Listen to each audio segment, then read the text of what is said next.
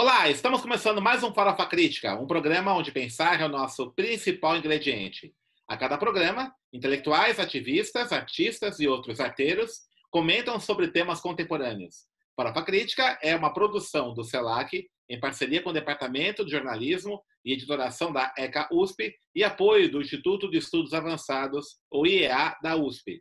Acesse o nosso canal youtube.com.br farofacrítica Inscreva-se e clique no sininho para receber notificações de novos programas. E também acesse nossa página no Facebook, facebook.com/barra canal Farofa Crítica, onde você pode sugerir temas, convidados, interagir com a produção do nosso programa. E também veja os nossos programas no formato podcast na plataforma Spotify. Avise amigos, familiares e com vídeos para também inscrever-se no, no canal do Farofa Crítica para aumentar nossa rede de contatos. Estamos chegando já a mil inscritos. Vamos ver se a gente chega nessa meta aí até o final desse ano. Então avisa, avisa em todas as suas redes aí de contatos para a gente poder aumentar nossa, nosso número de inscritos no canal do YouTube.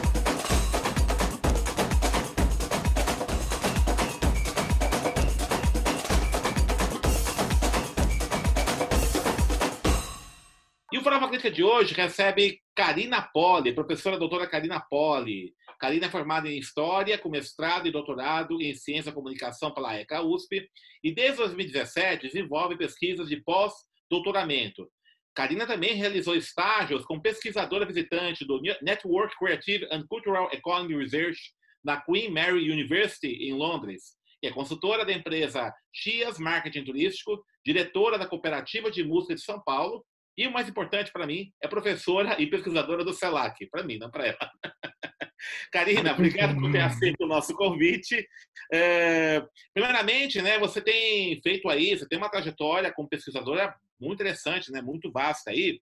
E o tema que você mais discute é a economia da cultura. Fala um pouquinho né, sobre os seus estudos, suas pesquisas, essa sua experiência internacional lá em Londres. E me parece também que você esteve na França né, recentemente e tem contatos também, né? tem feito intercâmbios ali com é, as universidades francesas. Fala um pouquinho sobre isso para a gente aqui, né? para a gente poder começar nosso bate-bola. Oh, meu querido Denis, que saudade de você, que saudade do seu abraço. Muito obrigado pelo convite. É um grande prazer estar aqui no Farofa Crítica. É um grande prazer ser professora do CELAC. Um grande crescimento. É, por incrível assim, está sendo incrível essa experiência online os novos alunos, muito bom. Então, eu comecei nessa trajetória de pesquisa com meu doutorado aí na ECA, e inicialmente eu estudei o trabalho do músico. E a minha pergunta era entender qual que era o impacto das políticas públicas de cultura para o trabalhador da música. E na minha trajetória de pesquisa com doutorado, eu tive a oportunidade de ir para a Inglaterra e conheci alguns pesquisadores da Queen Mary, e assim que eu terminei meu doutorado, a Queen Mary University of London iniciou um projeto de pesquisa aqui no Brasil, em parceria com a Poli, e aí eu tive a oportunidade de entender um pouco mais como eles observavam essa história do que, seria a economia criativa dentro da Inglaterra, né? que no caso é a política cultural deles, que eles desenvolveram a partir do, do final da década de 90, e até hoje é uma pauta muito importante dentro da área da cultura. O que me chamou muito a atenção ao observar como que os ingleses entendiam essa relação, principalmente do trabalho, né? Porque o meu, a minha curiosidade, assim, a minha, minha pergunta de pesquisa sempre esteve ligada à organização desse profissional independente, porque eu, antes de fazer o doutorado, eu trabalhei bastante tempo como produtora de música. Eu trabalhava como produtora de grupos de choro e, e, batalhava por projetos e era uma dessas profissionais autônomas que procurava sobreviver da arte. E a minha preocupação sempre foi essa, né, de como que os agentes tra do trabalho da cultura se organizavam. E o que eu percebi que na Inglaterra a política cultural a partir mais ou menos de 2012, a política cultural inglesa da economia criativa, passava a observar bastante e a incentivar a formação de redes de profissionais. E observar também essa, esse fenômeno da, do, do aparecimento de muitos espaços alternativos para acolher essas redes de profissionais. Então eu passei a procurar compreender como que esses espaços eram formados, que redes são essas, como esses agentes se ajudam para poder é, criar a sustentabilidade do seu próprio trabalho, qual era o impacto da, da, da, política inglesa. Então, eu comecei, apliquei a minha bolsa para a FAPESP, consegui uma bolsa de pós-doutorado, tive a oportunidade de fazer um primeiro estágio em 2018 para estudar a Inglaterra, e no segundo momento eu pedi uma extensão de prazo da minha bolsa para tentar entender como que são, como que se organizam esses agentes dentro dos espaços também na França. Inclusive o meu contato com a França é com a Melanie Balp, que quem me apresentou foi o próprio CELAC. Né? Então nós tivemos juntas aí durante duas por duas vezes e aí ela me apresentou vários espaços. Eu pude Ele é da Universidade de Lyon, não é isso? Na Universidade de Lyon, de Lyon. exatamente. Ela é professora do curso de gestão cultural lá. Uhum. É, que inclusive tem um, tem um convênio com a gente aqui do CELAC, né? Exatamente. É, e, e, que diferença você percebeu é, da experiência dessa organização da economia, da cultura na Inglaterra, né? E com a da França? E vou me dar uma outra pergunta, um pouquinho mais complicada, né? Mas acho que você vai ter condições plenas de responder. Esse conceito de economia criativa é um conceito muito forte na Inglaterra, né? Embora é, alguns pensadores dizem que ele foi iniciou-se na Austrália, né? Mas assim, é, como é que esse conceito foi desenvolvido na Inglaterra? Qual, é, qual é o impacto, é, por exemplo, nessa cadeia produtiva da cultura na Inglaterra, essa concepção? Sim, é, o, é, é, curioso sim a gente entender que a economia da cultura ela é uma disciplina acadêmica.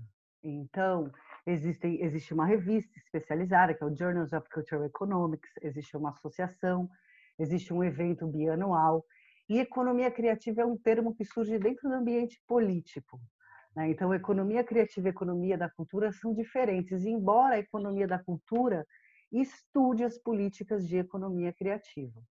E esse termo ele foi difundido não só pelas políticas culturais inglesas, mas também por alguns consultores e acadêmicos, como por você, exemplo você Richard é um termo, não conceito. Você acha que é um termo, não um conceito, Karina? Economia criativa? É, depende muito da maneira como cada política cultural entende o escopo, né? o seu escopo, dependendo de setor ou não. A economia criativa está muito ligada a esse universo digital, a esse universo das cidades globais e essa demanda pela criação de novos modelos de negócio para dar conta a essa realidade da economia digital. Ah, então, assim, é, é, o, o Flórida, por exemplo, que é um autor que, que foi responsável pela difusão do conceito classe criativa, ele se fundamenta muito na ideia da economia do conhecimento, entendendo a criatividade como chave do desenvolvimento econômico desse mundo moderno. É, dentro das políticas de economia criativa, a gente vai ver que os países setorizam esse campo de maneiras completamente diferentes. A França, por exemplo, ela não gosta muito do termo economia criativa. Embora algumas ações ligadas ao desenvolvimento urbano sejam semelhantes ao que acontece na Inglaterra. Porque esse projeto inglês ele foi muito criado em cima de um grande projeto de soft power. E não somente difundir a, a, a produção cultural e criativa inglesa, mas sim transformar a Inglaterra numa grande marca de criatividade. Então, foi um projeto de impulsionar a arte contemporânea, a, a cultura popular, é, a restauração do patrimônio histórico, dentro de um grande projeto de desenvolvimento urbano e de, de, de soft power. Né? Então, tem essa relação com as cidades globais, tem essa relação do reposicionamento das cidades em, é, na economia, principalmente em 97, né, que a globalização estava tomando uma outra forma. Uma estratégia geopolítica, então. Sem dúvida nenhuma. Tanto é que, por exemplo, hoje a economia mais forte do Reino Unido é o mercado financeiro, o mercado imobiliário, as indústrias culturais e criativas é um dos grandes polos de atração de estudantes. Né? Tem muito, muito inclusive como parte do próprio projeto político do Tony Blair, foi taxar as escolas, as universidades, né? Então, inclusive os próprios britânicos hoje precisam pagar pela, pela, pela universidade e criar todo um projeto de atração de estudantes estrangeiros. Hoje, quase 60% dos estudantes universitários do Reino Unido são pessoas vindo principalmente da China, não só da China, mas de outros países. Uhum. Então tem uma relação muito direta nessa coisa de atração de fluxos, né, financeiros, de turista, de investidores, de, de pessoas para morar, enfim. Então, não sei exatamente se é um conceito ou se é uma estratégia mesmo de soft power. Agora, a economia da cultura já é uma disciplina que se forma em 66 e ela vai tomando outro rumo na medida em que a cultura vai assumindo esse papel econômico dentro dos países, principalmente da, dos Estados Unidos, da Europa, muito em função do turismo cultural. A economia da cultura vai entendendo que a cultura é parte da economia, mas isso depois de 90. E aí vai se aproximando um pouco dessa lógica dos projetos de economia criativa. Agora, na, na França é diferente? Na França. Uhum. Então, o que eu percebi na França é que existem diversos projetos de desenvolvimento urbano, porque a lógica muito da relação entre o desenvolvimento urbano e a produção cultural, ela está na tentativa de recuperar algumas áreas da cidade que eram áreas industriais e que foram é, que essas áreas foram desindustrializadas na década de 80 e muitas dessas regiões ficaram abandonadas. E o que a gente vê na Inglaterra, na França, são projetos de desenvolvimento urbano na tentativa de recuperar essas áreas da cidade. E tanto a Inglaterra quanto a França, de um, num determinado momento, incentiva a ocupação desse patrimônio industrial por parte dos artistas. Agora, o que a gente vê é que no início da política inglesa era o Ministério de Desenvolvimento, de, é, é, o é Development Cultural, é, de Departamento de Mídia, Cultura e Esportes, DCMS, não me lembro exatamente a sigla, que é o Departamento da, de Cultura. Quando o Tony Blair toma é, ele assume o poder, ele cria esse ministério. Então, quem vai incentivar a ocupação desse parque industrial é o Ministério da Cultura. Na França, o que a gente vê é que como a política cultural francesa ela é muito tradicional em relação ao incentivo de grandes instituições, é, mais das, das artes tradicionais, vamos dizer assim, não só, claro, que tem uma política grande para as artes urbanas ou também para cinema, mas no caso não foi a política cultural do Ministério da Cultura que passou a incentivar a ocupação desse parque, desses parques industriais foi o Ministério das Cidades. Então, a gente vê iniciativas parecidas, mas não dos mesmos órgãos de governo. Uhum. Mas tem, isso assim... Isso decorre por quê? Você acha que na França ainda tem uma visão tradicional ainda? Da, dessa gestão cultural ou não? Eu não sei se tem uma visão tradicional, porque eles são bastante é, modernos na questão do, da própria linguagem artística, né, no desenvolvimento de novas linguagens e tudo mais. Na gestão, estou dizendo. Mas eu acredito é. que por conta do, do, da própria história da França, né? A França ela foi um, um líder em termos de, de, de, modelo de política cultural no mundo da década de do final da década de 60 até o, o, começo dos anos 2000, né? inclusive influenciando muito a Unesco, que foi que veio influenciar o Brasil e a América Latina também. Uhum. Então eu entendo que acho que as instituições são mais duras para é. fazer, mas existe uma integração muito grande, né? A, é, outros ministérios da França também investem em atividades culturais. E tem uma descentralização também. As regiões elas têm certa, certa autonomia para investir os recursos. Né? Os é, próprios é, ministérios da atenção, cultura. por exemplo, que esse debate que você está falando agora na França, ele está muito forte lá em Lyon, né? na verdade, Lyon, né? A, a de Paris, a Sorbonne, que é, que é, a grande referência, né? parece que isso não está tão presente, né? Estou enganado, né? Da gestão cultural. Esse debate. Olha, é. Eu, eu, eu, tive a oportunidade de apresentar o meu trabalho lá na Sorbonne, agora em janeiro, e tem um departamento chamado LABEX, e eles, inclusive, usam o termo indústrias culturais e criativas, é um departamento com bastante pesquisadores da Europa toda, um departamento internacionalizado, e as pesquisas que eu vi bastante lá estão bastante direcionadas à questão da, das mídias, né, principalmente dessa relação das GAFAs, das grandes empresas de internet, é, também bastante preocupado com questões museológicas, da digitalização. É, o, que, o que eu percebo, que eu percebi que foi uma impressão, eu não conheço profundamente, é que os, os pesquisadores eles trabalham cada um em seus setores, vão pensar a gestão, mas nos setores. É, não, eu não vi uma discussão de gestão pública como política, mas claro, sempre passa, né? Quando vai falar de artesanato, quando vai falar de museu, quando vai falar das próprias mídias, a questão da gestão pública passa. Mas no evento que eu participei dentro do Labex, o que eu percebi foram esses trabalhos mais setorizados, okay. mais especializados assim. Agora a questão da gentrificação a questão das ocupações desses espaços é um debate muito sério, não só na França, no sentido de que é, o, que eu, o que eu percebi que acontece em Portugal e na França é que o governo ele dá concessão pública do uso do espaço para o artista. Eles pagam um aluguel muito baixo ou não pagam aluguel, mas são responsáveis por reformar o prédio e para promover aquele buzz naquela região que ainda não está desenvolvida.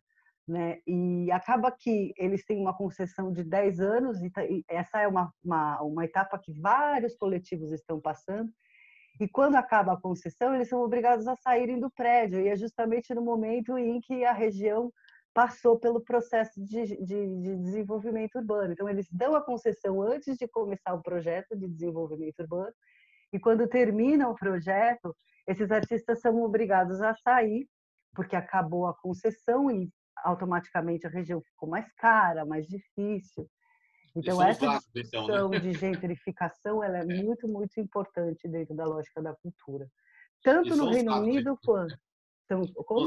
são usados né, para gentrificar, então. Sim, né? sim. É, é sim. interessante o debate. E o debate da gentrificação é muito forte em Londres. O, o espaço que eu estudei em Londres fica exatamente no lugar onde foi construído o Parque Olímpico.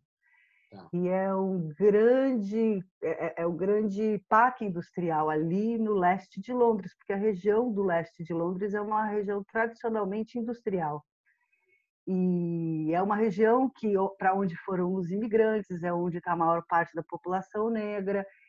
E acabou que a, a gentrificação na, em Londres ela foi acontecendo aos poucos, né? Então no começo, na, quando logo que o Tony Blair entra, ele tá, ele faz um processo de revitalização urbana no centro e vai passando para bairros do leste mais próximos do centro até chegar em Hackney, Shoreditch, é, Hackney, onde foi construído o Parque Olímpico. Então os artistas eles foram migrando, né, da região do centro para Shoreditch, de Shoreditch para Hackney e agora estão sendo obrigados a sair de Londres porque está impossível o preço do aluguel lá. E, e, é muito é, é, é, muito interessante ver como esses artistas se posicionam. Existe uma resistência muito forte por parte dos artistas, a ponto da prefeitura de Londres criar uma política chamada Creative Enterprise Zone, que é justamente para atender esses artistas e tentar reter esse grupo de pessoas de Londres, porque eles não estão conseguindo se bancar lá de tão caro que está porque dentro dessa lógica, o resultado que o Tony Blair conseguiu foi deixar o mercado imobiliário de Londres muito, muito caro, né? É, eu estive lá em Londres em 2000 e eu acho que foi 2014, né? Fui lá no, no King's College, né? No Congresso da Brasa, na Brazilian Studies Association. E naquele momento estavam comentando isso, né? Da, dessa do, do encarecimento muito grande, né? Dos imóveis em Londres até a maior parte dos estudantes brasileiros não estava conseguindo se manter nem com a bolsa, né, é, o aluguel. E interessante, né, você falou agora da valorização do mercado imobiliário, é, tem um outro elemento interessante, que é a crise na zona do euro, muitos especuladores da Grécia, é, da Itália, da, de Portugal, da Espanha, na crise desses países, redirecionaram seus investimentos no mercado imobiliário britânico, né? É, porque a Libra estava fora um pouco nessa zona do euro, né? a Libra né, é outra moeda, ela não foi impactada pela crise e aí houve aí né, uma, uma especulação imobiliária muito forte em Londres. Né? Acho que muito favorecido também por esse processo do, da gentrificação. Né? E, e tem até um filme que eu vou indicar para os alunos essa semana, eu vou falar sobre isso na aula de sábado, que chama Push, que é sobre o mercado imobiliário da Europa como um todo. E o que a gente vê bastante em Londres é que as pessoas compram os imóveis, os milionários, né, compram os imóveis de Londres e deixam fechados.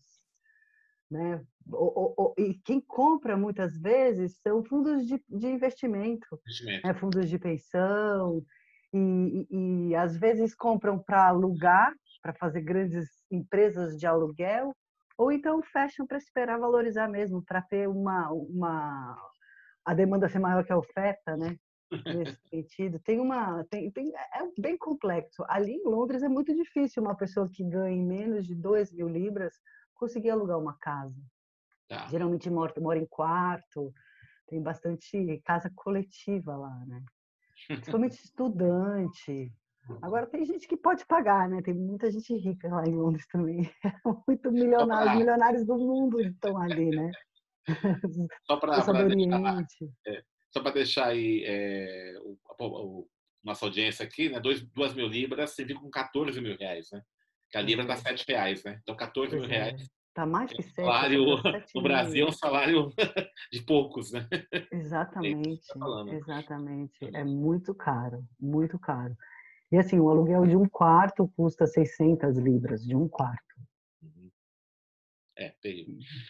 Karina, o, o Juca Ferreira, é, ele, quando, um pouco antes de assumir a Secretaria de Cultura em São Paulo, né, na gestão do prefeito Fernando Haddad, ele esteve no CELAC, né, ele fez aula inaugural, e ele comentou é, sobre um provincianismo muito forte que tem em São Paulo, no Brasil, no modo geral, né, mas São Paulo, evidentemente, que impede que o Brasil potencialize sua economia criativa. Né? É, eu estive em 2013 num congresso da, de Economia da Cultura da CEGIB, a Secretaria-Geral Ibero-Americana, né? É, foi em Madrid esse congresso, né? o Juca estava lá, inclusive, e aí, é, os países latino-americanos diziam que as economias criativas, os países da América do Sul, particularmente, é, diziam que só conseguiriam se potencializar se o Brasil liderasse o mercado latino-americano, né, por conta do, da economia de escala. Né? O Brasil tem 200 milhões de habitantes, né, evidente aí que isso possibilitaria, por exemplo, cinema, por exemplo, né, uma economia de escala significativa para a produção cinematográfica regional. Só que eles notavam uma certa resistência do Brasil, uma pouca preocupação do Brasil em assumir um pouco essa condição. O Juca Ferreira, inclusive, ele, eu não sei se, se esse dado ainda se mantém, mas ele dizia que em São Paulo, por exemplo, você tem uma diversidade gastronômica maior que Nova York.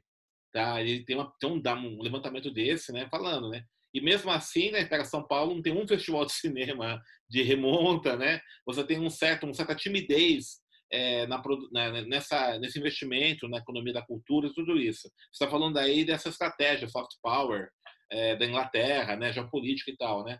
É, o que você, o que você acha que o Brasil tem essa dificuldade desse debate?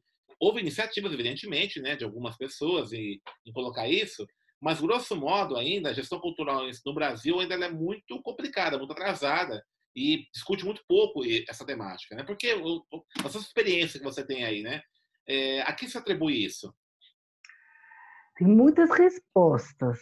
Né? Eu acho que a primeira delas é a descontinuidade das nossas políticas e a falta de integração com outras políticas.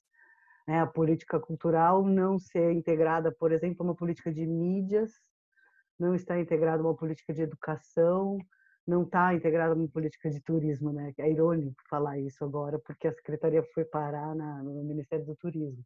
Não que exista integração política nesse, hoje, mas o que tentando comparar e é muito difícil comparar o que deu certo também no Reino Unido foi essa integração entre diversas outras políticas. Eu acho que a gente aqui no Brasil também tem outras duas coisas importantes. Uma pensando na própria questão do mercado global é, existem simetrias muito, muito sérias. Né? Quando a gente vai pegar, por exemplo, o relatório da Unesco de 2018, o que se fala é que a produção simbólica do mundo está cada vez mais digitalizada. Mas quem é o de fato o produtor dessa produção simbólica é, são pessoas que estão concentradas em 10 países do mundo. Né? Então, existe uma simetria, eu acho que existe uma condição de infraestrutura no Brasil quando a gente fala da questão digital, o brasileiro acessa a, a, internet muito pelo celular e muito por promoção de pacotes de dados a partir das companhias telefônicas, então a gente tem um acesso à internet aí bastante complicado. Eu acho que tem a questão da língua também, né? A língua portuguesa, é, é, ela tem, por exemplo, né, quando eu trabalhava muito com música, a grande dificuldade era a música em português. Né? Então, no mercado global, talvez. Então, existem assimetrias. Quando a gente vai falar de economia criativa, a gente fala muito das economias globalizadas, né? pensando nesses grandes números. Né? A economia criativa como uma estratégia macroeconômica mesmo dos países como os Estados Unidos e o Reino Unido. A gente está falando de uma economia digitalizada, a gente está falando de uma economia muito concentrada em grandes conglomerados, com muitas assimetrias. É, agora, pensando especificamente no caso do Brasil, eu acho que, principalmente quando eu trabalhava com, com, como produtora cultural, e às vezes eu vejo algumas resistências, é a dificuldade da gente pensar a relação entre cultura e economia. Né? A gente e, e, tem debates muito sérios, né? Não é um debate muito fácil, não é não é uma resposta muito simples de dar.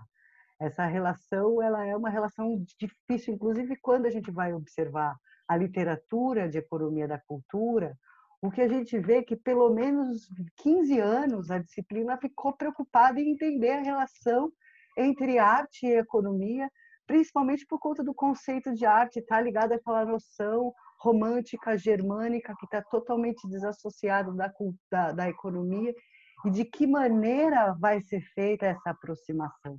Quase com uma certa romantização da cultura, né? Quase como pensar que o Estado ele só precisa financiar a cultura, esquecendo que mesmo o Estado financiando a cultura, ele está fazendo um julgamento, ele está fazendo uma seleção. Existe uma escolha, muitos vão ficar de fora, outros poucos vão entrar. É, então, eu acho que a gente tem uma dificuldade de ver isso. E eu acho também que a gente não enxerga muito a relação entre a produção simbólica e as mídias. Né? E, e pensar como a própria, a, a própria mídia brasileira, as, a, a, os grandes veículos de comunicação foram constituídos historicamente. Essa relação da política da, da comunicação no Brasil, dessa, dessa coisa das emissoras de televisão estarem ligadas a políticos, agora estarem ligadas à igreja, de formação de uma cultura de massa, né? E, e, e ao mesmo tempo o esse distanciamento entre essa cultura popular que é produzida pela gente historicamente, que é tão rica, que o CELAC é tão importante no estudo, e essa relação com a cultura de massa, me parece às vezes que a gente não consegue dialogar, né? Por mais que seja a base, que seja o produtor dessa cultura popular, ainda é a cultura de massa que pauta, né? Então eu acho que precisaria haver aí um, um, um repensar das mídias, né? das formas de transmissão, da maneira como a internet está se configurando no Brasil hoje, né? Essa coisa dos pacotes de dados de Facebook e WhatsApp estarem vinculados às companhias de telefone e o brasileiro, a maior parte, acessar pelo telefone celular. Olha o resultado que deu isso. Né? Eu acho que a gente não pensa a política cultural associada à questão das mídias. E foi uma coisa que eu vejo muito, por exemplo, nos franceses. Eles estão muito preocupados com a taxação de imposto do Google, a taxação de imposto do Facebook. E, e, e parece que sim, a gente a gente não discute isso dentro da discussão de política cultural. A gente está mais preocupado em discutir financiamento, ainda numa posição. Não que isso, assim, nós dependemos do financiamento público. A gente precisa, porque existe uma simetria muito grande e, e boa parte da nossa produção simbólica ela não é comercial. Então a gente sim precisa do subsídio, mas se entender a gestão cultural só como subsídio, a gente está deixando de olhar para coisas muito importantes, né? como por exemplo a relação da, da difusão, da circulação desse conteúdo e de quebrar um pouco com essa hegemonia cultural dos grandes meios de comunicação do Sudeste, né? É eu acho que é mais ou menos isso. Hã? Muitos desafios, né? Karina, nós estamos encerrando aqui nosso, nós vamos encerrar nosso programa, está muito bom o papo, né? Mas assim, é, se alguém quiser conhecer seus trabalhos aí, você tem um site, pode entrar em contato com você, como é que é? Como é que no mundo pode digital? Pode entrar em contato comigo pelo meu e-mail, é, carinapoli, P-O-L-I-L-C, arroba gmail.com Eu preciso fazer um site, vou terminar, entregar meu relatório de pós-doc, agora vou ter tempo para fazer isso. É, e nas redes sociais, no Facebook, Karina Poli. Karina Poli, né? no Facebook, no Instagram, tudo. Ah, legal, então. Karina, muito obrigado aí pela sua contribuição, seu debate, fantástico, né? O, a... Obrigado você pela você oportunidade. Muito bom mesmo, né? Acho que aí é... você traz aí uma série de questões, inquietações, né? É, para a gente pensar de fato, porque de, é, ainda né, o debate sobre economia da cultura, gestão cultural, é, no Brasil, mais ainda agora, nesse governo horroroso que a gente vive, né, ele está extremamente defasado né, ante essa situação global que a gente vive. Né? Então, essa contribuição foi fantástica aqui e acho que vai, com certeza, despertar aí muitos corações e mentes para a importância desse debate. Aí. Então, muito obrigado mesmo pela sua. Obrigado a vocês. Espero que a gente possa se ver rápido e logo para dar um abraço forte. Ah, isso é importante, com certeza. Valeu. Estamos encerrando mais um Farofa Crítica, que hoje recebeu a professora Karina Poli, falou sobre a economia da cultura e vários outros assuntos né, importantes sobre a questão da cultura, políticas culturais, gestão cultural. Acesse o nosso canal youtube.com.br farofacrítica, inscreva-se e clique no sininho para receber notificações de novos programas. E também veja os nossos programas no formato podcast na plataforma Spotify. E para encerrar, uma frase do grande Herbert Souza, Betinho. Um país não muda pela sua economia, sua política e nem mesmo pela sua ciência. Muda sim pela sua cultura.